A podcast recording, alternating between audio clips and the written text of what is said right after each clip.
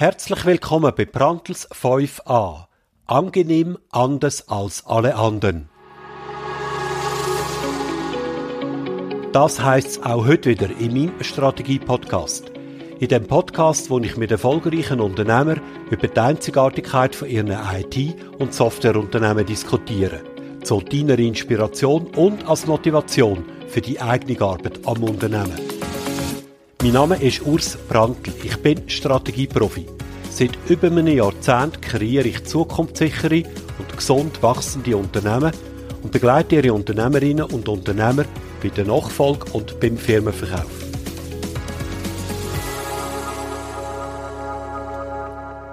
Home Sweet Home. Copit, unser Podcast-Sponsor, zaubert heimerige Cloud-Umgebungen für ihre Software. Apps, die mit Copit in die Cloud einziehen, performen, fühlen sich sicher und geniessen jede Menge Komfort. Copit schafft Cloud ohne Grenzen auf AWS. Informiere sich jetzt auf unserer Homepage copit.ch. Heute ist Montag, der 20. März 2023. Mein Gast im VFA-Podcast ist der Daniel Ebersold. Der Daniel Ebersold vertritt das Unternehmen Explore mit Sitz in Thun. Nexplore ist 1999 gegründet worden und zählt heute rund 80 Mitarbeitende. Das Unternehmen konzentriert sich auf die Entwicklung von Individual-Softwarelösungen mit dem technologischen Schwerpunkt Microsoft und das unter dem Claim Mission Possible. Der Danu ist der letzte CEO von der Nexplore. 2020 hat er sein Amt abgeleitet. Heute ist er ein Rep-Link GCC und er ist Vizeverwaltungsratspräsident von der Nexplore. Er selber ist seit 22 Jahren beim Unternehmen tätig, ist also bereits sehr früh nach der Gründung mit dazugekommen. Alles Weitere wird er uns jetzt selber berichten. Guten Morgen, Danu. Schön, dich heute in meinem Podcast zu haben. Erzähl doch mal bitte etwas über dich. Ach, ich sehr gern.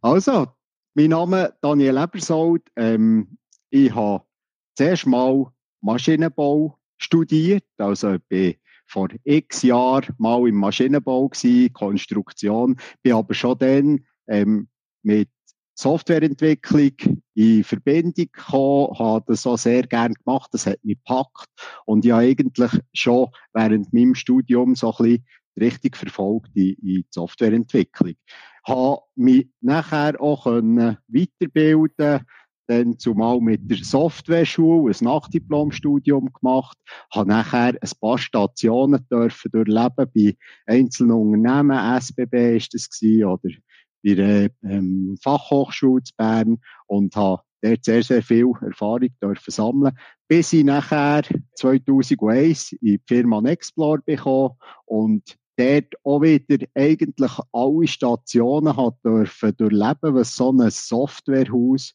macht. Also vor Softwareentwicklung, dann sehr gleich mal in Projektleitung ich habe dann so den ganzen Teil Projektoffice dürfen aufbauen, bei Geschäftsleitung gekommen. Irgendein ist CEO geworden und ähm, kaum bin ich CEO gewesen, der Weg eingeschlagen in die Selbstorganisation. Und ähm, heute ist noch schwierig äh, zu sagen, was ich eigentlich bin, weil in Selbstorganisation hat man sehr viele Rollen, sehr interessante Rollen. Zwei davon haben wir schon gehört, ähm, Verwaltungsrat, ähm, die andere im, als Replink, also eigentlich der, der die Organisation zum Verwaltungsrat vertritt. Nebendran aber das wichtigste Thema Strategie, Strategieentwicklung, Finanzen, aber auch immer noch Steering bei grösseren Projekten, Netzwerk, ein grosses Thema für mich, oder auch das Accounting der grösseren Kunden. Wo du eingetreten bist, äh, dann noch in den Explore, wie viele Mitarbeiter sind da dort damals 2001? Weißt du das noch? Ja, ich glaube, wir waren etwa sieben Mitarbeitende gewesen. Genau. Ja. Also noch sehr, sehr klein und äh, Nexplore hat wie gesagt, vor zwei Jahren gegeben. Wir hatten zwei größere Projekte gehabt, die sie am Laufen waren. Also noch sehr, mhm. sehr anders als, als heute. Es ist spannend, so zu überlegen, welche Stationen dass wir alle durchlebt haben in dieser Zeit knüpfen wir doch dort gerade mal an. Kannst du uns noch erzählen, wer hat das Unternehmen gegründet, 1999? Ja, Nexplore ist aus einem Spin-off entstanden, aus einer anderen Firma mhm. raus. Und da hat es eine Trennung gegeben zwischen einem Teil, der in technischer Informatik hat bleiben und der Teil, eben die Firma Nexplore, wo so ein bisschen die Internetblase von denen zumal hat erobern. Mhm. Und das waren ähm, eigentlich drei Leute gewesen, die das gegründet ja. haben, aus dem Spin-off.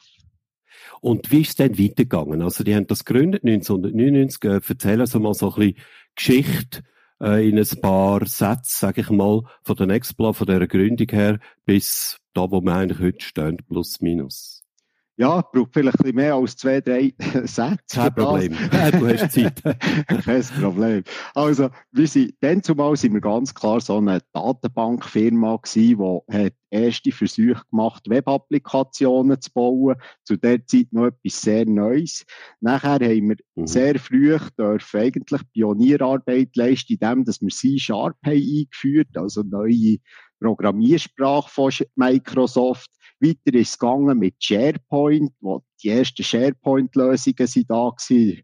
Man darf sagen, dann zumal noch ein bisschen Murks, haben wir die aufgenommen bei uns ins Portfolio und seitdem ähm, ist halt auch SharePoint ein grosses Thema für uns äh, im ganzen Kollaborationsbereich. Dann ist es weitergegangen und CRM ist dazugekommen. Ähm, mit dem Dynamics von Microsoft haben wir auch wieder eine neue Lösungsplattform aufgenommen in unser Portfolio, wo wir haben können Lösungen drauf bauen Weiter ist es gegangen mit BI, Power BI heute, dann zumal BI-Lösungen, die wir bauen. Und was gäng wie mehr ist ist das Bewusstsein, dass unsere Lösungen nur richtig funktionieren, wenn wir sie auch richtig einführen können. Also, dass wir auch Beratung können machen dass mhm. wir die Leute ja. können mitnehmen auf diesem Weg, ähm, für, dass das wirklich Erfolg wird. Wir ab und zu gemerkt, super Lösung, aber sie wird nicht gebraucht und mhm. dann ist sie nutzlos. Ja, wer kennt das nicht? Eine Frage da noch geschwind noch. Ich höre jetzt raus, ihr seid von Anfang an eigentlich auf der Microsoft-Schiene gefahren, kann man das so sagen? Genau. Wir haben uns ähm, sehr früh der Microsoft-Schiene verschrieben und sind bis heute treu geblieben. Also sehr mhm. bewusst, das steht auch in unserer Strategie. Also das ist ein, quasi mit bei der Gründung ist das ein, ein, ein strategischer äh, Entscheid gewesen, ein strategischer Weg, wo man gegangen ist. Hat man das irgendwie evaluiert oder ist das irgendwie klar gewesen, dass man äh, wird auf Microsoft aufsetzen primär? Ja, es ist nicht ganz vor Gründung an schon so klar gewesen. Ähm, eigentlich so richtig zementiert haben wir es näher, wo C-Sharp ist gekommen, SharePoint und CRM. Da haben wir gemerkt, mhm. es gibt ein super, ähm, super, für uns super abgerundetes Portfolio, wo wir dem Kunden mhm. sehr viel können bieten können. Okay, wie ist es dann weitergegangen? Ja, wie gesagt, der Beratungsteil ist immer wie stärker ein Thema geworden. Wir haben äh, auch neue Berufsbilder angefangen bei uns anzustellen. Arbeitspsychologen, Sozialinformatiker sind plötzlich Aha. ein Thema geworden, weil wir gemerkt haben, ähm, die sind genau gleich wichtig wie halt auch der Entwickler, weil wir vor allem müssen den Mensch ins Zentrum stellen, der Mensch, der am Schluss mit unseren Lösungen arbeiten. Was wir auch mhm. gemerkt das ist weitergegangen, dass in vielen Fällen eine Ablösung von einem System auch etwas damit zu tun hat, äh, organisatorisch. Also eigentlich in vielen Fällen ist das so ein Organisationschange, wo man macht ja. mit einer neuen Lösung. Gerade vor allem in diesen du Bereichen. Heute, heute, heute redet man von Digitalisierung. Und ja. ähm, wenn wir von Digitalisierung reden, dann soll das ja nicht einfach ein Übernehmen sein von den heutigen Prozesse ins System, sondern halt auch Prozesse überdenken. Und mit angepassten. Prozessen sind wir bei Organisationsveränderungen. Du hast jetzt gerade ein interessantes äh, Berufsbild genannt, Sozialinformatiker. Ich muss ehrlich sagen, das höre ich zum allerersten Mal heute. Ja, das gibt's gehört. Das tatsächlich mit dieser Bezeichnung, oder? genau, das gibt's. Wird einfach nicht in der Schweiz ausgebildet, besetzen, ah, ja. aber ähm, im deutschsprachigen Raum kann man das studieren, genau, in Deutschland. Und wir haben jetzt äh, einen Mitarbeitenden, der das in Deutschland studiert hat und der bei uns ist. Das ist eigentlich ähm, so ein kleines Berufsbild, das sich halt auch darum kümmert, im Sozialbereich vor allem Lösungen zu bauen. Gut, also Sie haben einen sehr starken Schwerpunkt jetzt im Bereich Beratung, hast du erklärt, und äh, vor allem auch im, im Fokus darauf, nicht nur gute Lösungen zu bauen, sondern die dann auch wirklich wirkungsvoll einzuführen, so dass in den Unternehmen die zum Fliegen kommen. Ist das richtig? Genau. Das ist ein sehr, sehr wichtiger Punkt für uns. Und das fällt schon dort an, dass man auch schon bei der Analyse, was wird bauen, sehr stark und eng mit dem Kunden, mit den Nutzer, die das System dann werden brauchen, äh, in Interaktion kommt. Und dort wirklich abholt, wie machen sie es heute, hinterfragt, gibt es bessere Wege und nachher das so implementiert und nachher vor allem auch bei der Einführung wirklich eine Be Begleitung macht und eine Optimierung macht in der äh, Einführungsphase.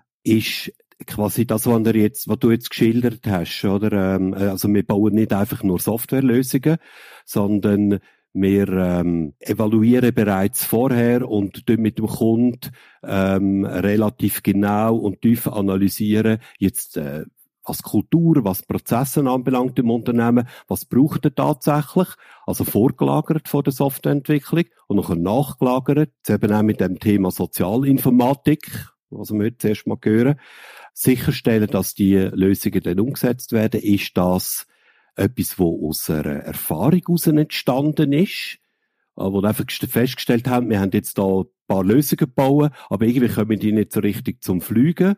Oder äh, wie ist die Erkenntnis bei euch gewachsen, dass er da eben vorgelagert und nachgelagert, verwandt zur Informatik, euch stärker und intensiver auch mit der Kultur und mit dem Prozess vom Unternehmen beschäftigen? Ja, das hat wahrscheinlich auch etwas mit unseren Werten zu tun. Also, wir, wir wollen eine sehr partnerschaftliche Zusammenarbeit mit dem Kunden. Und durch das wollen wir eine sehr lange Zusammenarbeit mit dem Kunden. Und eine lange und gute Zusammenarbeit mit dem Kunden basiert auf einem guten Produkt. Und mhm. das ist, glaube ich, auch der Grund, warum dass das für uns immer sehr ist wichtig war, dass die Lösungen am Schluss wirklich Erfolg werden. Dass Benutzer damit arbeiten wollen, weil erst dann hat man eigentlich den ROI von so einer Investition, wenn man es wirklich Absolut, ja, klar. Ja. Und bedingt, wir können auch ein bisschen weiterdenken, oder? Wenn die Leute zufrieden sind mit der Lösung, dann wird die auch weiter gebraucht. Dann wird sie am Leben halten, dann probiert man den Lifecycle möglichst lang zu haben von dieser Applikation. Und das ist natürlich ganz klar auch unser Ziel. Aber nicht nur ja. unseres, sondern auch am Kunden sein Ziel. Und mhm. ich glaube, dort ist eine gute Synergie für eben die Partnerschaft wirklich können, können zu festigen. Das heißt, ich verdiene nicht nur an der Umsetzung von dieser Lösung, also am Bauen von dieser Lösung, sondern nachher auch an der Betreuung und Betrieb von dieser Lösung. Unbedingt. Also, wir haben eine Lösung. Am ersten Tag, als ich zur Nextplore ja. bekam, vor 22 Jahren, ähm, habe ich an dieser dürfen mitentwickeln. Die lebt noch heute. Die Aha. haben wir jetzt zwei, drei Mal äh, technologisch komplett überarbeitet, aber die ja. ist noch heute im Einsatz. Und das ist, das finde ich natürlich wirklich eine Erfolgsgeschichte, wo, ja, da, da sind wir stolz. Das ist ja keine Selbstverständlichkeit genau. auf jeden Fall. Ich habe noch mal jemanden gehört, ähm, aus einem Softwarehaus, wo man gesagt hat, weisst, am besten sind die Softwarelösungen, die wir bauen und die gar nie zum Einsatz kommen. Weil äh, da gibt's keine Bugs, da gibt's keine Fehler, da gibt's keine Supportanfragen, da gibt's nichts. Wir können einfach das Projekt machen, den Projektbetrag kassieren und dann ist für uns die Sache erledigt. Also das ist bei euch definitiv genau das Gegenteil davon. Das ist genau das Gegenteil. Könnte auch Strategie sein, aber ist sicher nicht unsere. Was ist ein solches Angebot? Also ähm, ich habe euch ja vorgestellt als Individualsoftwareentwickler. So nehme ich euch wahr schon seit Jahren. Ähm, aber ich glaube, euer Portfolio heute und eure Positionierung ist noch deutlich breiter. Könntest du mal so ein bisschen schildern und erklären, was macht der Nextplorer heute eigentlich mhm. alles für seine Kunden? Also Individualentwicklung ist immer noch ein, ein Thema, ein grosses Thema. Dort ähm, machen wir sicher noch irgendwie gegen die 50 Prozent vom Umsatz. Ein sehr grosser okay. Teil ist schon im äh, öffentlichen Bereich der Fall. Nebendran mhm. haben wir aber äh, sehr stark wachsende Gebiete, wo wir dran sind. Äh, Digital Workplace, also Teams-Einführungen, Optimierungen in diesem Bereich ist ein sehr, sehr wichtiger Teil. Jetzt auch während der Covid-Zeit natürlich äh, ein sehr, sehr stark wachsender Bereich gewesen, wo wir sehr viel ja. haben investiert. Nebendran ist der ähm, Customer und Business Relationship Management ein wichtiges Thema, also alles, was mit CRM zu tun hat, mit Marketing, Marketing Automation, in diesen Bereichen sehr, sehr äh, ohne grossen und stark wachsenden Teil bei uns, wo wir noch seit Jahren Erfahrung haben. Weiterer Bereich ist Data und Intelligence, also die ganze Auswertung, Reporting-Geschichte mit unseren Lösungen oder auch mit anderen Lösungen werden sehr, sehr viele Daten gesammelt, aber in vielen Fällen die Daten noch nicht sehr stark genutzt. Und das ja. ist eigentlich der Bereich, wo wir dort äh, aufbauen. So ein bisschen der neueste Bereich bei uns ist das Cloud Engineering, ähm, mhm. wo es darum geht, mit den Kunden zusammen ähm, Cloud-Strategien zu machen, wie sie ihre, ihre Applikationswelt können, können zügeln, längerfristig in die ganze Cloud oder halt dann auch das Engineering dazu, was es braucht. Hybrid, wo man in sicher in den ersten Fällen Hybrid noch unterwegs ist und nachher eigentlich Schritt für Schritt dem, dem Ziel näher kommt. Das sind so die Bereiche, die, die für uns sehr, sehr wichtig sind. Und umrandet wird das Ganze eigentlich mit Digitalisierungsberatung, Cloud-Beratung, wo wir eigentlich schauen, ja, was ist denn überhaupt die Strategie? Wo will der Kunde her? Was ist ihm wichtig? Hinterfragt er mhm. seine Use Case auch genug, seiner äh, Business Case oder ähm, hat er dort noch Potenzial? Also ihr seid nicht eine Softwareentwicklungsfirma, wo kritiklos alles, was der Kunde gern möchte, einfach so übernimmt, sondern ihr könnt das auch kritisch hinterfragen und probieren, so mit dem Kunden zusammen vielleicht noch eine bessere Lösung zum Laufen zu bringen oder ihm vielleicht sogar im Extremfall im einen oder am anderen Ort mal abzuraten und zu sagen, das wird da vielleicht gar kein Stück Software bauen, sondern vielleicht das gescheiter organisatorisch oder wie auch immer so oder so lösen. Genau, das ist sicher, sicher ein Thema. Wobei, dass man natürlich kann sagen, wenn wir bei einem Kunden ähm, neu herkommen, dann gibt es für uns zuerst mal den Kunden zu verstehen. Also, zu sehen, ja. wie macht er es und ähm, weniger herzugehen und äh, so mit dem Rezept, ja, du musst so und so machen, dann kommt es gut, ja, ja. sondern es geht wirklich darum zu verstehen und nachher miteinander eigentlich die Reise aufzunehmen, für zu schauen, mhm. kann man Sachen hinterfragen, könnte man, könnte man ähm, Teile davon ganz anders aufbauen. Wer sind denn eure Kunden, typischerweise? Kannst du uns da ein, ein Bild zeichnen davon? Ja, das ähm, ist auch recht unterschiedlich. Also, ein Teil habe ich vorhin schon gesehen, die öffentliche Verwaltung, Kantone, ja. Städte, ähm, ein wichtiges Standbein. Uns ist aber wichtig, dass wir äh, dort ähm, auch in der Privatwirtschaft gut verankert sind, weil die, die meistens antizyklisch schon unterwegs ist, rein wirtschaftlich. Mhm. Und in der Privatwirtschaft ähm, ist es ein sehr, sehr breiter Strauß an Kunden. Also wir sind wir kein Branchenfokus. Da ja. haben wir Detailhandel drin mit Mikrokop, wo wir dürfen bedienen.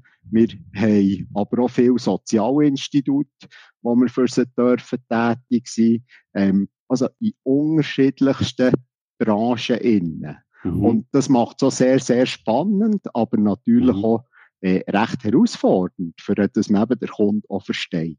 Meistens sind das eher größere Kunden oder größere, ich sage mal, Kunden, die das Potenzial haben, dass wir auch über Jahre miteinander zusammenarbeiten können. Weil wir eben unsere Kunden wollen verstehen und weil wir partnerschaftlich über einen langen Zeitraum miteinander auf die Reise gehen. Was sind denn so typische, ähm, sag ich mal, Problemstellungen, äh, wo Kunden äh, auf euch zukommen und sagen, könnt ihr uns da mal auf die Spur bringen? Könnt ihr uns da helfen? Könnt ihr uns da einen Schritt weiterbringen? Also typische Themen bei, bei sagen wir, KMUs sind beispielsweise, ähm, ich habe gehört, ich müsste doch in die Cloud kommen mit meiner Infrastruktur. Ja. Ähm, okay. weiss gar nicht so recht, wo anfangen. Hilf mir mal. Mhm. Schaut mal, macht die Analyse, wo wir stehen und nachher miteinander eigentlich Schritt für Schritt den Weg gehen. Das Wobei ist, ihr natürlich also ihr könnt Software, also ihr könnt die Applikation in die Cloud bringen, nicht die Infrastruktur, oder? Das ist nicht euch Thema, das ist das Thema von irgendwelchen anderen Dienstleistern. Genau. Wir basieren, in der Cloud basieren wir auf Microsoft, da ist Azure ja. natürlich ein sehr grosses ja. Thema und da werden wir teilweise auch wieder äh, zum Betreiber, das ist so. Also das ist so ein Punkt. Unternehmen, mhm. die sagen, helfen mir generell mit meiner Infrastruktur, mhm. ich will einen Schritt weiterkommen und ich brauche Beratung, aber ich brauche auch die Umsetzung dazu. Jawohl, Oder ja. dann gibt es grössere Kunden wie eine BKW, wo wir äh, das ganze CRM für sie dürfen machen eigentlich, oder einen sehr grossen Teil davon, wo, wo dann gezieltere Anfragen kommen, wo auf unser Wissen ähm, mhm. schon spezialisiert angefragt wird, wo wir haben. Also sehr breit sehr auf der einen Seite, aber ähm, auch wieder sehr spezifisch auf der anderen Seite. Genau, genau. Also es ist eigentlich immer überlagert zuerst so die Beratung und unten dran, dann, je nachdem, welche Lösung das es anbelangt, wo wir in unseren Lösungsfeldern dann können Dienstleistungen erbringen. Und das geht eigentlich wieder so ein Ganzes für einen Kunden. Ja würde ich sagen, sind da mit 80, also es sind ein bisschen mehr wie 80 Leute, also 3 oder 84 Köpfe zumindest, habe ich zählt auf der Webseite, sind da gut aufgestellt jetzt. Ähm, einerseits von der Menge von den Leuten, um es mal so zu sagen, aber andererseits auch von der Qualität, weil eben, du hast gesagt, äh, oder uns jetzt geschildert, äh, sehr ein breites Kundenportfolio, also öffentliche Verwaltung, Privatwirtschaft, alle möglichen Branchen und man könnte so sagen, Digitalisierung im weitesten Sinn, sicher mit Schwerpunkt ähm, Individual, Speziallösungen. Äh, also ein sehr, sehr breites Feld sind da mit diesen 80 gut dotiert. Also im Moment könnten wir natürlich noch viel, viel mehr Leute ähm, brauchen. Wir haben starkes Wachstum. Ich habe gesehen, haben glaube etwa 13 Stellen ausgeschrieben genau, momentan. Genau. Ist das euch ein Ernst oder ist das äh, Marketing dort, die 13 Stellen? Nein, das ist absolut unser Ernst. Und im Moment okay. sind wir wahrscheinlich auch nicht mehr 80 Leute, sondern eher 90, weil unsere Rekrutierung gut. läuft äh, wirklich recht gut. Das ja. staunen wir noch, für dass sie im Moment doch ein sehr grosser Fachkräftemangel ist. Und wir haben in letzter Zeit sehr, sehr viele Anfragen. Und zwar auch Direktanfragen. Mhm. Und das okay. freut uns sehr. Nebendran, neben diesen Direktanfragen von meistens äh, Privatwirtschaftskunden, haben wir auch ein paar grössere WTOs, die wir hätten, dürfen gewinnen, wo es eine mhm. Auslastung gibt, die doch sehr mhm. beruhigend ist. Aber auf der anderen Seite tut es teilweise auch weh, weil wir Anfragen haben, die sehr spannend sind, wo wir ähm, ein bisschen schauen müssen, wenn dass wir ähm, genug Power haben, für die auch können, zu realisieren. Kommt es auch vor, dass wir mal einen Kunden absagen müssen? Gibt so, ja, gibt so. Und das hat schon immer gegeben, weil wir natürlich, äh, wir, wir haben unseren Zielkunden auch definiert, wo wir wetten. Und Jawohl, wenn der nicht ja. dem entspricht, dann probieren wir ihn weiterzubringen an einen Partner oder dann gibt es halt auch mhm. mal Absagen.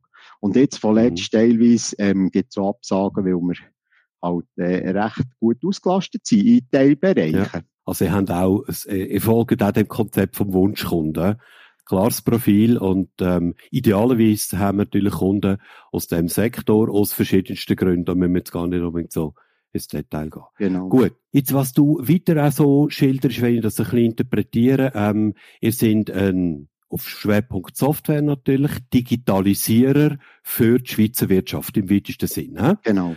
Und da sind er einer von, sorry, wenn ich das sage, von 100 anderen auch. Oder 200 oder 1000. also von sehr vielen. Genau.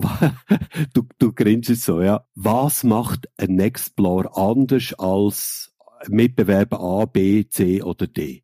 Äh, das ist ja immer ein bisschen die Frage, oder? Was ist der USP von einer, von einer Firma? Das überlegen wir genau. uns seit Jahren und probieren da rauszuschälen. Und wie du gesagt hast, ähm, Firmen wie uns gibt es sehr viel. Ich glaube, was uns ausmacht, ist die Kombination. Mhm. Zum einen vom Microsoft Stack sind wir in der Lage, wirklich ähm, sehr viel praktisch auszubringen.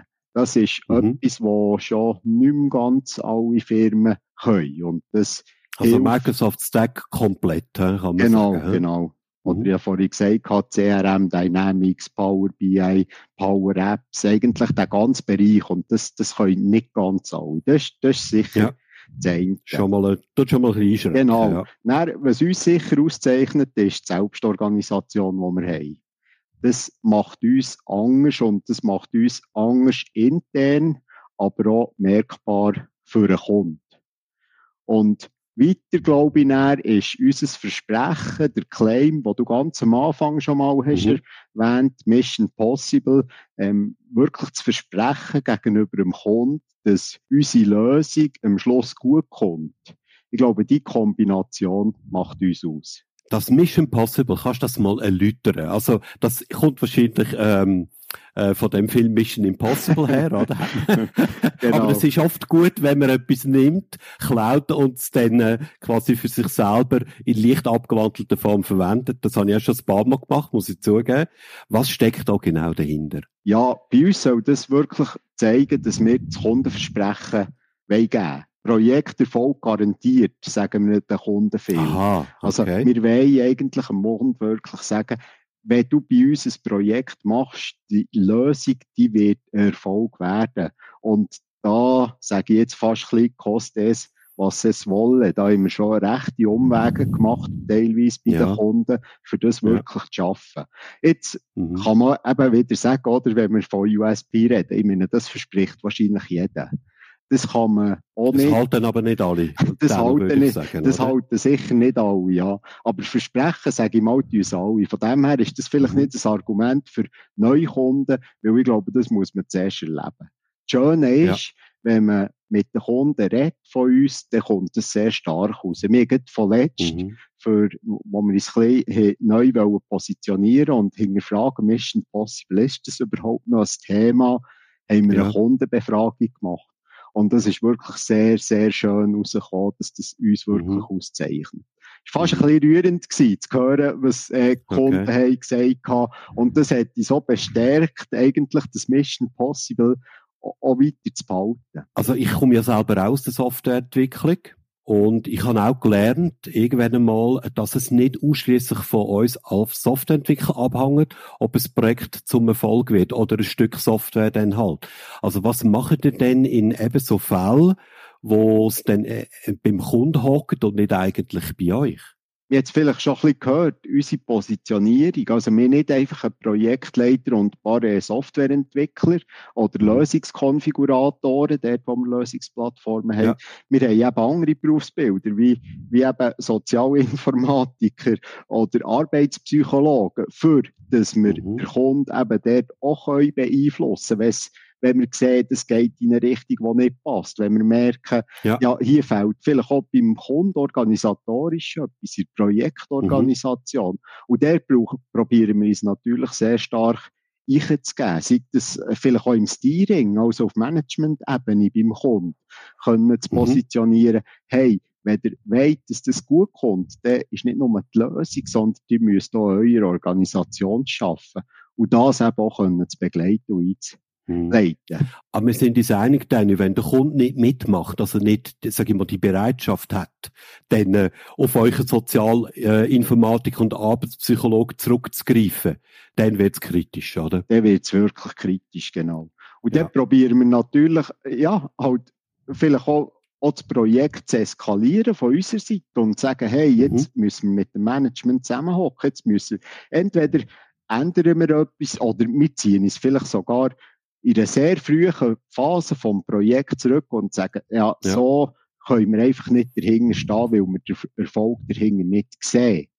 Und mhm. mit dem bewirkt man manchmal, dass sich der Kunde vielleicht auch darauf einlädt. Das kann ich bestätigen, ja, definitiv. Also einer Mission Impossible sind wir dann gelegentlich dazu in der Lage, eine trocken Mission Possible ähm, zu machen.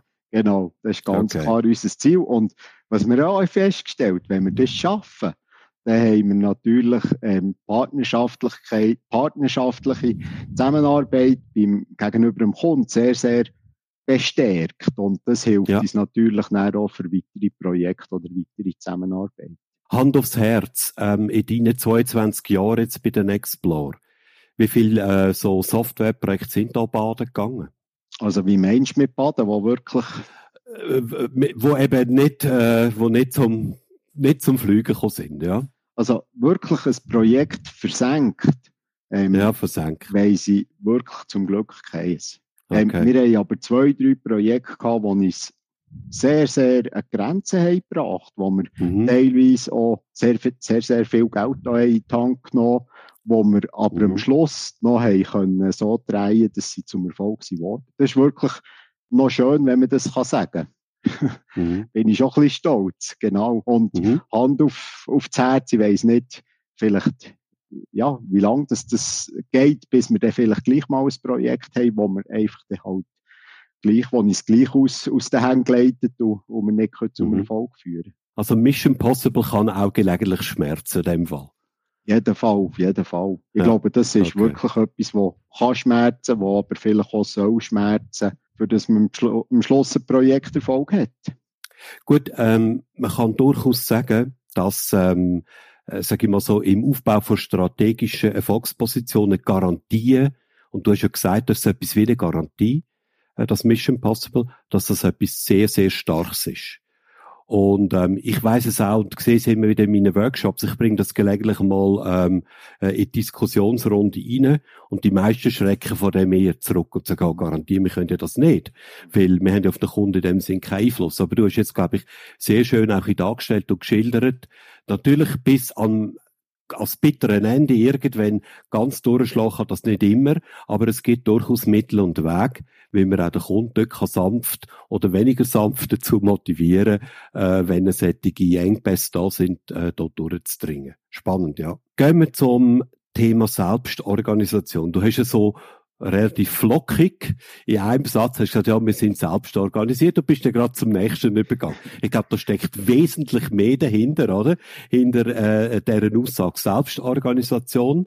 Ihr sind ja organisiert nach Holacracy, heißt das Organisationsmodell. Es gibt ja also meines Wissens weitere Organisationsmodelle, wenn es um Selbstorganisation geht. Kannst du also mal erklären, was ist Holacracy oder Holokratie genau und wie funktioniert das bei euch?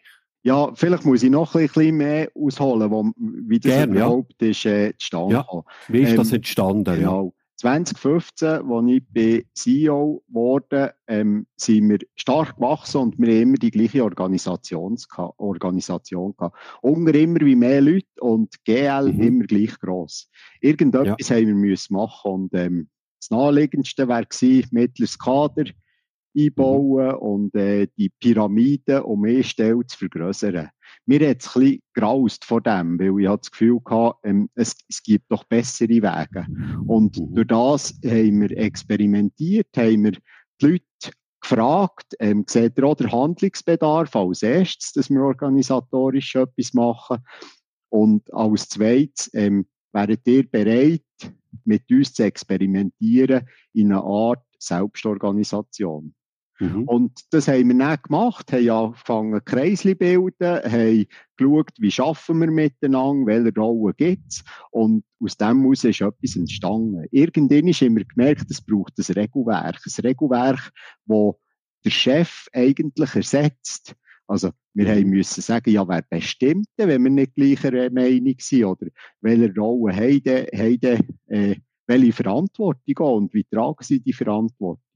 Und aus dem heraus haben wir ein Regelwerk selber schreiben und haben dann gemerkt, ob, da gibt es doch etwas. Holacracy angeschaut und haben gemerkt, das deckt sehr, sehr viel ab von dem, was wir da selber schreiben Und so sind wir eigentlich zur Holacracy gekommen. Jetzt, wie funktioniert das? Das ist eine Kreisorganisation, wo man sehr stark hierarchisch ist. Das wissen die meisten Leute nicht.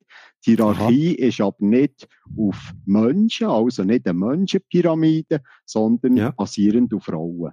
Also es ist sehr, mhm. sehr klar und strikt beschrieben, wer im Unternehmen mit welcher Rolle welche Verantwortung trägt, aber auch welcher entscheidet darf fällen. Und so sind wir jetzt unterwegs. Also wir haben keine GL mehr, das haben wir abgeschafft. Den Verwaltungsrat mhm. haben wir noch, das ist klar, den müssen wir noch haben, rein von Der braucht es von Gesetzes wegen, ja. Wir sind äh, mhm. eine AG, haben aber dann unser Organisationsreglement so angepasst, dass wir unter dran wirklich die Selbstorganisation nach Holacracy dürfen leben. Mhm. Genau. Und wie sieht die aus? Das sind mehrere Kreise, verschachtelte Kreise, die mhm. ähm, einen Purpose haben. Und der Purpose, der beschreibt, Zweck, was ihr Zweck ist mhm. und beschreibt auch, was für Verantwortlichkeit, also was man kann verlangen von diesen Kreisen. Und die Kreise wiederum, die haben mehrere Rollen drin und die Rollen genau das gleiche, auch wieder ein Purpose, also ein Zweck und Verantwortlichkeiten, die man von diesen Rollen darf erwarten. Und die Rollen werden dann den Leuten zugewiesen. Eben, du bist Rep-Link GCC. Was ist das genau? genau. also, was ähm, ist GCC und was ist ein Rep-Link? General Company Circle, das ist der GCC, also das ist so der äußerste Kreis operativ. Mhm. Den nennt man GCC im äh, in Holacracy. Und das ist dann vielleicht so ein weiteres wichtiges Merkmal von der Holokratie. Jeder Kreis hat eigentlich eine Schnittste zwei Schnittstellenrollen. Eins ist der Lead Link. Der Lead Link, mhm. der bringt eigentlich alle Anliegen von außen in den Kreis rein. Also, Jawohl, ja. wie, ja, früher hat man gesagt, das ist der Chef, der das alles zusammen steuert. Ja, okay. Und, sind das sind schon noch kurz dann, sind das, äh, sind das Inputs, die aus dem Unternehmen in den Kreis hineinkommen oder auch außerhalb vom Unternehmen, also von Kundenseite, Lieferantenseite oder was auch immer? Ja, hier wäre jetzt eigentlich alles zusammen, was der GCC betrifft, was von außen kommt, ähm, ist eigentlich über, über Lead Link. Und der Lead Link, mhm. der verantwortet eigentlich auch die, der, der ganze Purpose von diesem Kreis. Also er muss ja. sich organisieren, für dass er, dass er die Aufgaben von diesem Kreis irgendwie kann wahrnehmen kann. Und Jawohl. als Gegengleich hat man dann den ähm, Replink. Und der Replink, mhm. der bringt eigentlich alles zusammen vom Kreis gegen raus. Also, meine Rolle, mhm. ich bin jetzt der Replink vom GCC, meine Rolle mhm. ist, vor Organisation, die Anliegen vor Organisation in Verwaltungsrat zu tragen. Und so hat man immer eine Doppelrolle. Und warum hat man das? Ähm, in klassischen Organisation könnte es ja mal vorkommen, kommt wahrscheinlich nie, aber könnte, dass ein Chef seine Abteilung ähm, führt und eigentlich nicht so klar ist, ähm, wie es der Abteilung geht. Ja. Weil er hat ja eigentlich, er will ja, dass das alles zusammen gut aussieht und er vertritt die auf beide Seiten die Schnittstellen und er kann dort recht abstrahieren, was kommuniziert er gegen außen, was kommuniziert er gegen die Jawohl, ja. Abteilung. Und mit dem Doppelrollengespann, wie man in Holacracy hat, wird es ein bisschen mhm. schwieriger und wird es transparenter. Gut, du redest jetzt von Selbstorganisation, aber ich glaube, es ist auch ein Selbstführungsmodell, oder?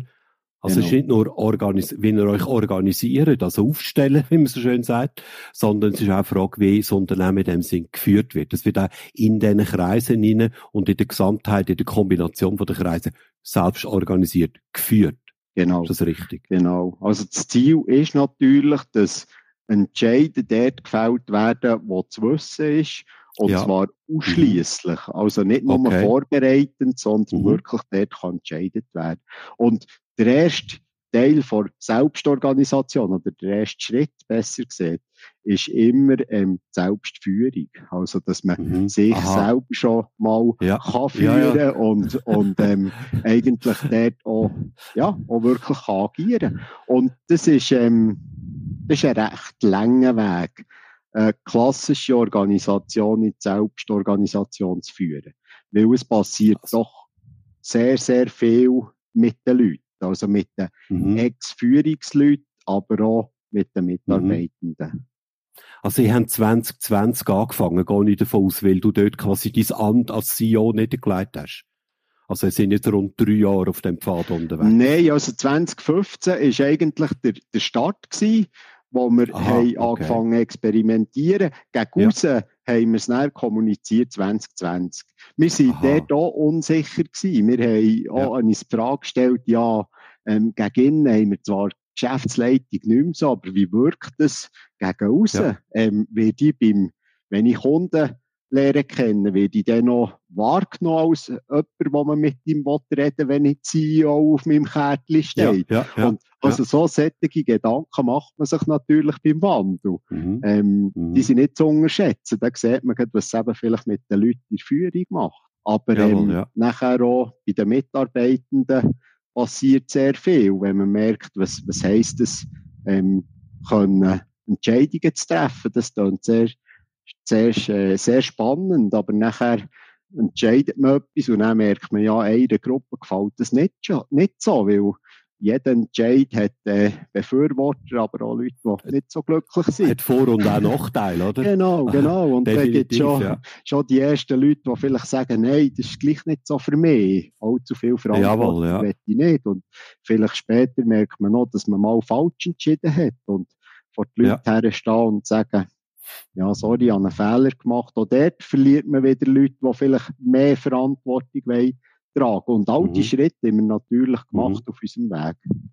Es ist ja ein häufiges Argument, wo man immer wieder hört, dass Chefs, das jetzt ein bisschen verallgemeinern, dass Chefs oder Chefinnen sagen, ja, meine Mitarbeiter, die wollen gar nicht so viel Verantwortung. Die brauchen jemanden, der ihnen sagt, wo es durchgeht und wie wir das machen, wo also ein Chef wendet. Was ist eure Erfahrung da damit? Also ich denke, ihr sind ja aus so einem, sage ich jetzt, plakativ dargestellten Modell gestartet.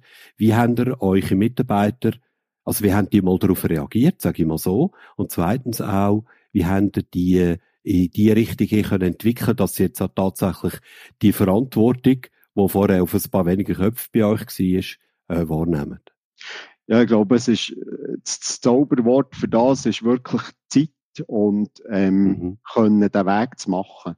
Ich glaube, mhm. wenn wir zurückdenken, vielleicht wir, die, die im Management arbeiten, wir haben für das Ganze auch Zeit gebraucht. Wir sind ja, ja. einzelne Schritte gemacht, haben Erfahrungen dürfen sammeln, haben auch dürfen Fehler machen und sind durch mhm. das Schritt für Schritt weitergekommen. Wir im Wandel zur Selbstorganisation, glaube ich, macht man viel den Fehler, dass man das Gefühl hat, ah, ab morgen ist das einfach so. Ja, genau, das ist also nichts, was man in einem Monat einführen kann. Genau, so, zack, genau. Bumm, oder? Und Mit ich glaube, das, ja. da muss man, die Leute, diesen Leuten muss man auch einen Haufen Zeit lassen, äh, man muss sie auch lassen, Fehler machen, wir müssen aufmuntern, wir, vielleicht auch mit Ausbildung. Da haben wir auch viel gelernt und heute würden wir ja. sicher auch Teilschritte anders angehen, als wir Jawohl, dann ja. zumal gemacht haben. Aber ich glaube, unser Erfolgsrezept ist vor allem ähm, Zeit gewesen. Also diesen Leuten wirklich mhm. Zeit haben. Und es ist ganz klar, es gibt Leute, die auch nicht allzu viel Verantwortung tragen aber das macht auch nichts. Ja. Es gibt, wichtig ist ja, es dass man also Rollen, hat, es gibt wo, ja. wo, wo die Leute können entwickeln, mhm. wenn, sie, wenn sie das wollen, sich weiterentwickeln. Also es gibt Rollen in dem Modell, die deutlich weniger Verantwortung haben wie andere Rollen. Und die, die halt eben mit dem nicht so gut klarkommen, äh, die parkiert, sag ich jetzt mal ganz wie parkiert man dann eher in so einem Bereich, wo die Verantwortungslast deutlich kleiner ist. Ganz klar, ja. Ganz Haben ihr auch Mitarbeiter verloren, die gesagt haben, Holacracy, sorry, das ist ein Mist, ich habe das jetzt gesehen, das ist ein Kabis, ich gehe jetzt da. Ich will wieder ins herkömmliche System. Das ist so. Wir, wir haben auch Mitarbeiter verloren. Äh, durch das, das darf man auf jeden Fall sagen oder muss man auf jeden Fall mhm. sagen.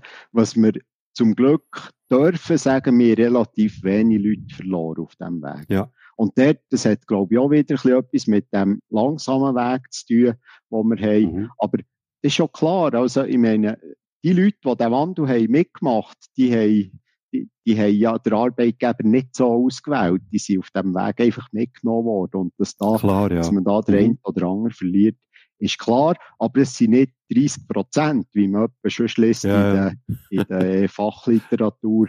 ich glaube, das hängt auch von der Branche ab wahrscheinlich, oder? Wo, in welchem Unternehmenstyp, in, was für eine Branche führe ich äh, Holokratie ein und äh, Softwareentwicklung mit, wo ohnehin, es sind ja ohnehin von Anfang an sehr stark projektorientiert und projektbasiert unterwegs gewesen. Und das ist schon nicht ein halber Schritt in Richtung Holacracy, aber ein kleiner Schritt in die Richtung ist ja das schon bis zu einem gewissen Grad. Es ist ja so. Wir haben vorher auch nach Scrum geschafft. Also von dem her okay. Selbstorganisation ja, in diesen Teams ja. ist schon das Thema gewesen. Und wenn wir schon davor reden, Leute verloren, wir haben auch mhm. sehr viele Leute gewonnen durch unsere Selbstorganisation. Ja, ja. Und ich habe vorhin gesagt, dass ähm, zum Glück unsere Rekrutierung gut läuft. Das ist sicher ein wichtiger Grund. Durch unsere Selbstorganisation ja. sind wir ein sehr, sehr spannender Arbeitgeber. Und, das, und wir ziehen auch die Leute an, glaube ich, die für uns wichtig sind, nämlich die Leute, die sich mhm. einbringen wollen, die etwas wollen können bewegen Ja, und eben dann auch Verantwortung für das übernehmen. Ja. Genau. Ich habe gesehen, haben einen Konuno-Score von 4,7. Das ist hoch. Das ist sehr hoch, kann man schon sagen, oder? ich denke, das ist auch mit ein, Spiegelbild vermutlich von dieser Kultur und letztlich auch von dieser Organisationsform, wo jetzt, du korrigierst mich, aber mittlerweile bei euch etabliert ist. Oder? Holacracy ist angekommen, kann man das so sagen? Holacracy ist angekommen, das darf man auf jeden ja. Fall sagen, aber ähm, unsere Reise ist nicht fertig und die soll auch nicht Aha. fertig sein. Also von ja. dem her ist sicher eine Weiterentwicklung. Und ähm, Mitarbeiterzufriedenheit ist für uns extrem wichtig. Und da ja. probieren wir auch, wir, wir probieren wirklich mit verschiedensten Rollen, wo sich Leute einbringen, für ähm, uns spannend zu machen. Spannend mhm. als Unternehmen, für das wir Spass haben in unserer Arbeit, weil wir auch, ja. da, da sind wir auch wieder ein bisschen bei Mission Possible. Ich meine, wer mhm. leistet gute Arbeit und solide Arbeit? Das sind die Mitarbeitenden, die sich wohlfühlen, die sich identifizieren mhm. mit dem Unternehmen. Und mhm. das sind wir wieder dort, das müssen wir können bieten. Und wir ja. probieren mit unserer Selbstorganisation natürlich auch, dass wir ähm, unsere Firma so können positionieren dass wir am Schluss dürfen Arbeiten ausführen, die uns Spass machen, wo wir Freude haben dran. Mhm. Und da mhm. kann jeder mithelfen, ähm, mhm. unsere Positionierung zu verändern in die Richtung. Er kann nicht nur, er ist dann letztlich auch verantwortlich für das Ergebnis. Mindestens teilverantwortlich. Auf jeden Fall. Man kann sich nicht ausreden und sagen, ja, das haben die Chefs da oben. Genau. Haben das verbrochen, genau. oder? Ja. Eine Sache in dem Zusammenhang nimmt mich jetzt noch Wunder. Mein Holacracy ist ein, ist, ist ein Organisationsmodell für euch intern, sage ich jetzt einmal. Was zum Henker haben eure Kunden da davon? Ja, was haben unsere Kunden davon? Ich glaube, durch das, dass uns, alle unsere Mitarbeitenden mitgestalten und sehr stark in Mitverantwortung sind, ähm, merkt man das bei ihrer Arbeit, die sie leisten. Mhm. Jetzt, eben, ja vorhin gesagt, Positionierung, wie wir äh, unsere Vision sehen, wie wir unsere paar Jahren sehen, welche das unsere Zielkunden sind. Dort können sich die Mitarbeitenden auch einbringen. Durch das haben sie mehr Spass an Arbeit. Unsere, mhm. Alle unsere Mitarbeitenden sind auch Aktionäre. Also sie sind mhm. Unternehmer. Und okay. Dann ist das etwas, was ihr im äh, Gleichklang mit der Einführung von Holacracy entsprechend so etabliert habt. Das mit dem äh, Verteilen von den Aktien bei den Mitarbeitern. Wir haben schon vorher sind wir offen gewesen, dass äh, die Mitarbeitenden ja. können Aktien kaufen. Wir haben dort, ähm, schon, sind schon dort sehr breit unterwegs mhm. Jetzt haben wir es noch viel stärker etabliert.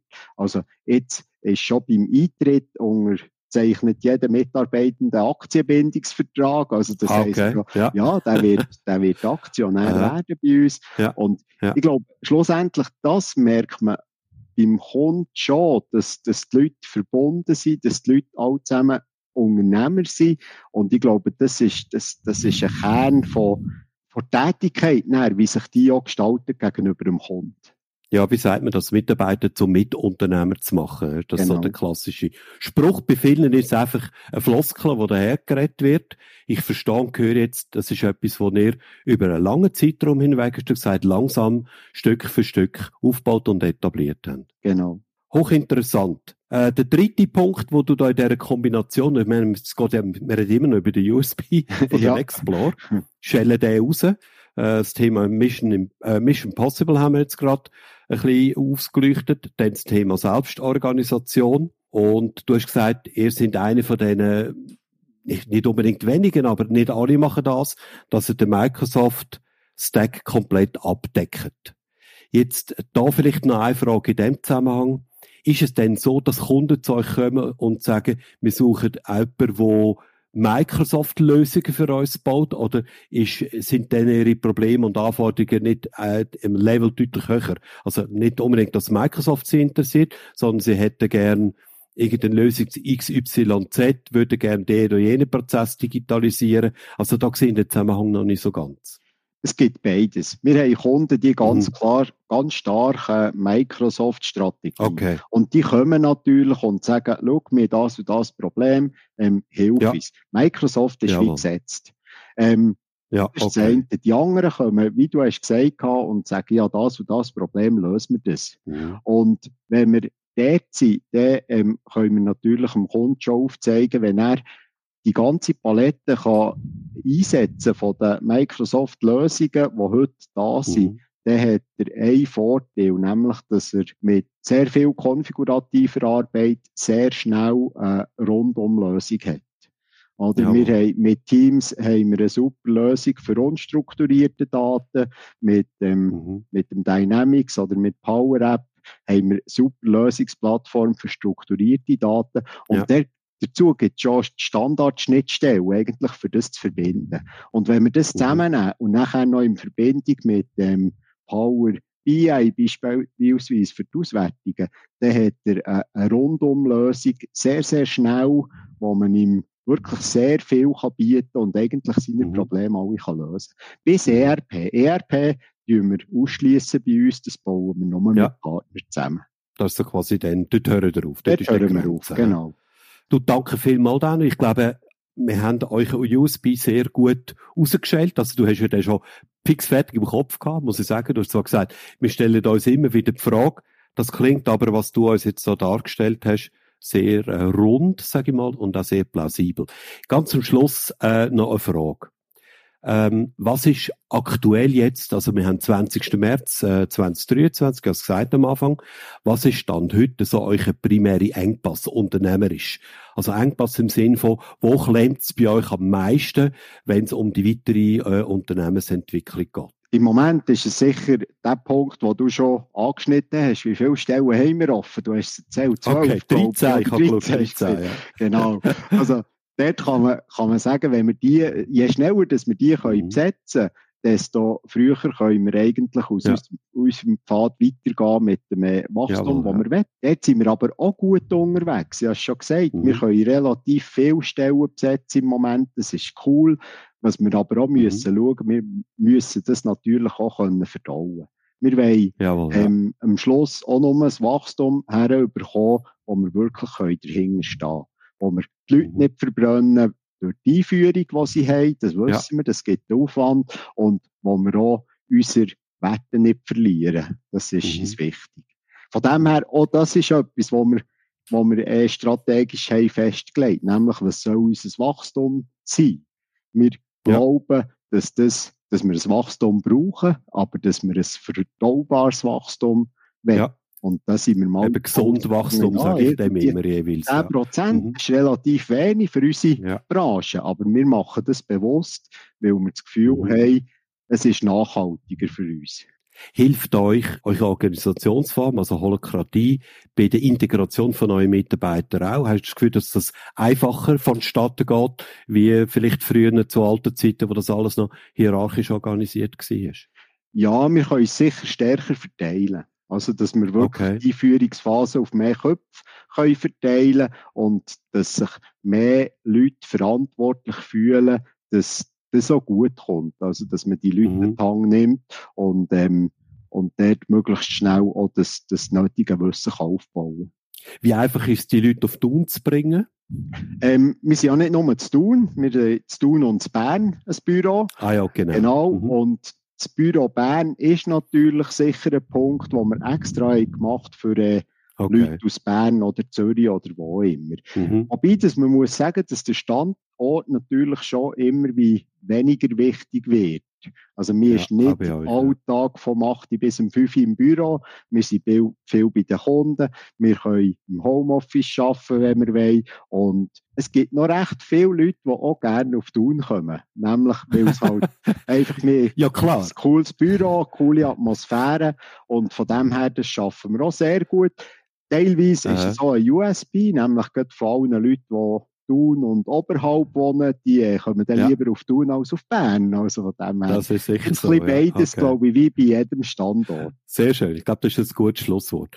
Du, Daniel, ich danke dir äh, herzlich für deine Inputs und Insights in den Explore. Äh, sehr interessant. Eins von denen nach wie vor wenigen Unternehmen im IT-Sektor der Schweiz, wo eben voll auf Selbstorganisation und Selbstführung baut. Und ich wünsche euch viel Erfolg auf eurem weiteren Weg. Merci vielmals, Es hat mich gefreut, dass ich dabei sein und bin gespannt auf weitere Podcasts, die du immer wieder schaut. Ist immer wieder spannend. Merci. Wenn dir der Podcast gefallen hat, dann abonniere Brandtels 5a gerade jetzt in deiner Podcast-App. Der Podcast erscheint einmal im Monat. Du findest ihn auf meiner Webseite kmu-mentor.ch und natürlich auf allen gängigen Podcast-Plattformen. Ich freue mich auch sehr über ein Like und deine Vernetzungsanfrage auf LinkedIn. Urs Brandl, das schreibt sich P-R-A-N-T-L, findest du dort ganz einfach. Mein Name ist nämlich einzigartig. Bist du selber in einem erfolgreichen IT-Unternehmen tätig und möchtest in diesem Podcast von eurer Einzigartigkeitsstrategie berichten? Oder kennst du jemanden, den ich unbedingt zu seiner Strategie sollte interviewen sollte? Dann bin ich gespannt auf ein Mail von dir auf urs.brandl.kmu-mentor.ch